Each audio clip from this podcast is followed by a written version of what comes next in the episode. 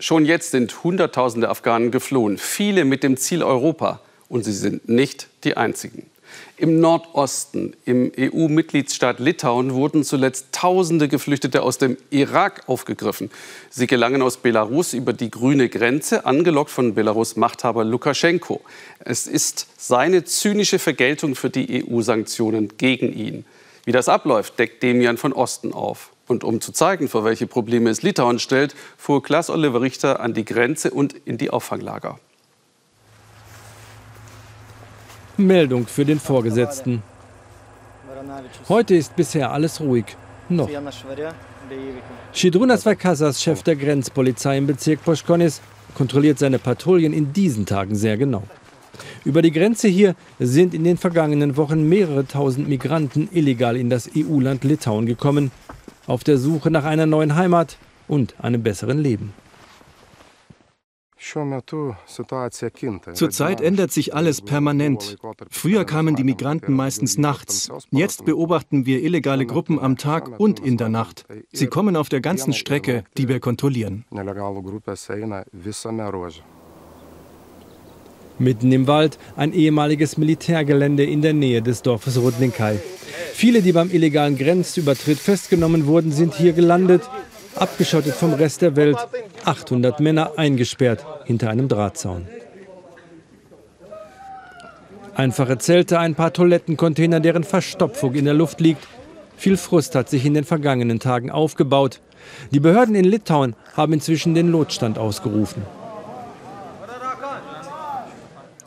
12.000 Dollar hat dieser Iraner den Schleusern gegeben. Seine gesamten Ersparnisse erzählt er uns, als die Kamera aus ist. Zehn äh, äh, Tage hier, nicht telefonieren, mhm. äh, nicht äh, Wasser ist, äh, trinken. Äh, very bad. Freiheit fordern sie. Unser Kamerateam sorgt für noch mehr Aufregung. Völlig überrascht wurden die Menschen hier in der sonst so ruhigen Grenzregion zu Belarus, auch in Rudnika, dem Dorf in der Nähe des Lagers. Jetzt ist die Aufregung unter den Einwohnern groß. Sie fühlen sich überrannt. Im Gemeindehaus organisieren sie den Widerstand gegen das Lager und vor allem gegen die Migranten.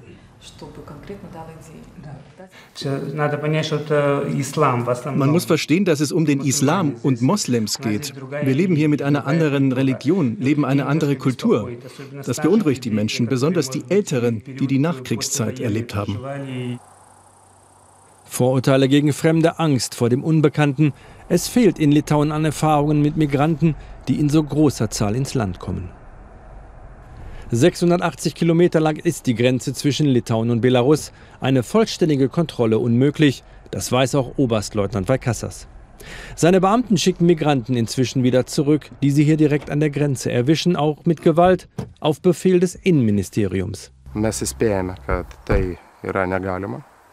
Als erstes warnen wir sie, weisen darauf hin, dass es nicht legal ist, was sie tun.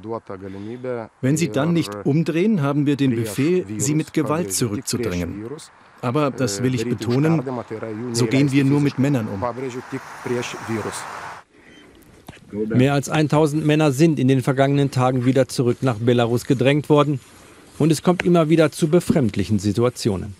Bilder des litauischen Nachrichtenportals 15 Minuten zeigen zwei Migranten zwischen den Grenzpfosten.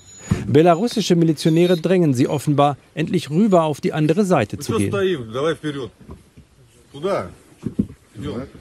Aber offenbar aus Angst vor den litauischen Grenzpolizisten bleiben die Männer im Niemandsland stehen, wissen nicht wohin. Unklar, wer genau diese Bilder gedreht hat. Wasser für die Männer im Lager von Rudnikai. Es ist früher Nachmittag, als das Rote Kreuz die ersten Plastikflaschen verteilt. Kritisch beäugt von den Sicherheitskräften, die das Camp und die Migranten bewachen. Mit ihrem fahrenden Behandlungszimmer ist die Krankenschwester aus dem Gesundheitszentrum gekommen. Vor allem um die Folgen der kalten Nächte muss sich Schwester Angelika jetzt kümmern. Die meisten haben Erkältungen, Schmerzen im Hals und den Ohren, können nicht gut atmen. Dann haben einige offene Wunden. Pro Tag haben wir knapp 30 Patienten. Sie bekommen meistens Schmerztabletten. Das ist, was wir tun können. Und ihr Diensthandy ist bei vielen Patienten gefragt, die wenigstens kurz mit ihren Angehörigen sprechen wollen. Bei der Registrierung der Männer wurden die meisten der Handys einbehalten. Das sorgt schon seit Tagen für Ärger. Sie haben mir alles weggenommen, meine Dokumente und vor allem unsere Handys. Vor allem die Handys brauchen wir, um unseren Familien zu sagen, dass wir okay sind. In der Nacht eskaliert die Wut dann im Camp. Ein spontaner Sitzstreik, Bilder voller Verzweiflung übers Internet verbreitet. Derweil ziehen litauische Soldaten Stacheldrahtzäune hoch, um die Grenze zu Belarus effektiver zu sichern. Das Verhältnis zwischen Litauen und Belarus inzwischen feindselig. Das bestätigt auch Grenzpolizist Chidrunas Vaikasas. Es ist schwierig, denn an einer Grenze treffen nun mal zwei Staaten aufeinander. Um eine Grenze zu schützen, müsste man effektiv zusammenarbeiten. Aber im Moment gibt es keinerlei Zusammenarbeit. Und dann raschelt es plötzlich im Gehölz auf der anderen Seite.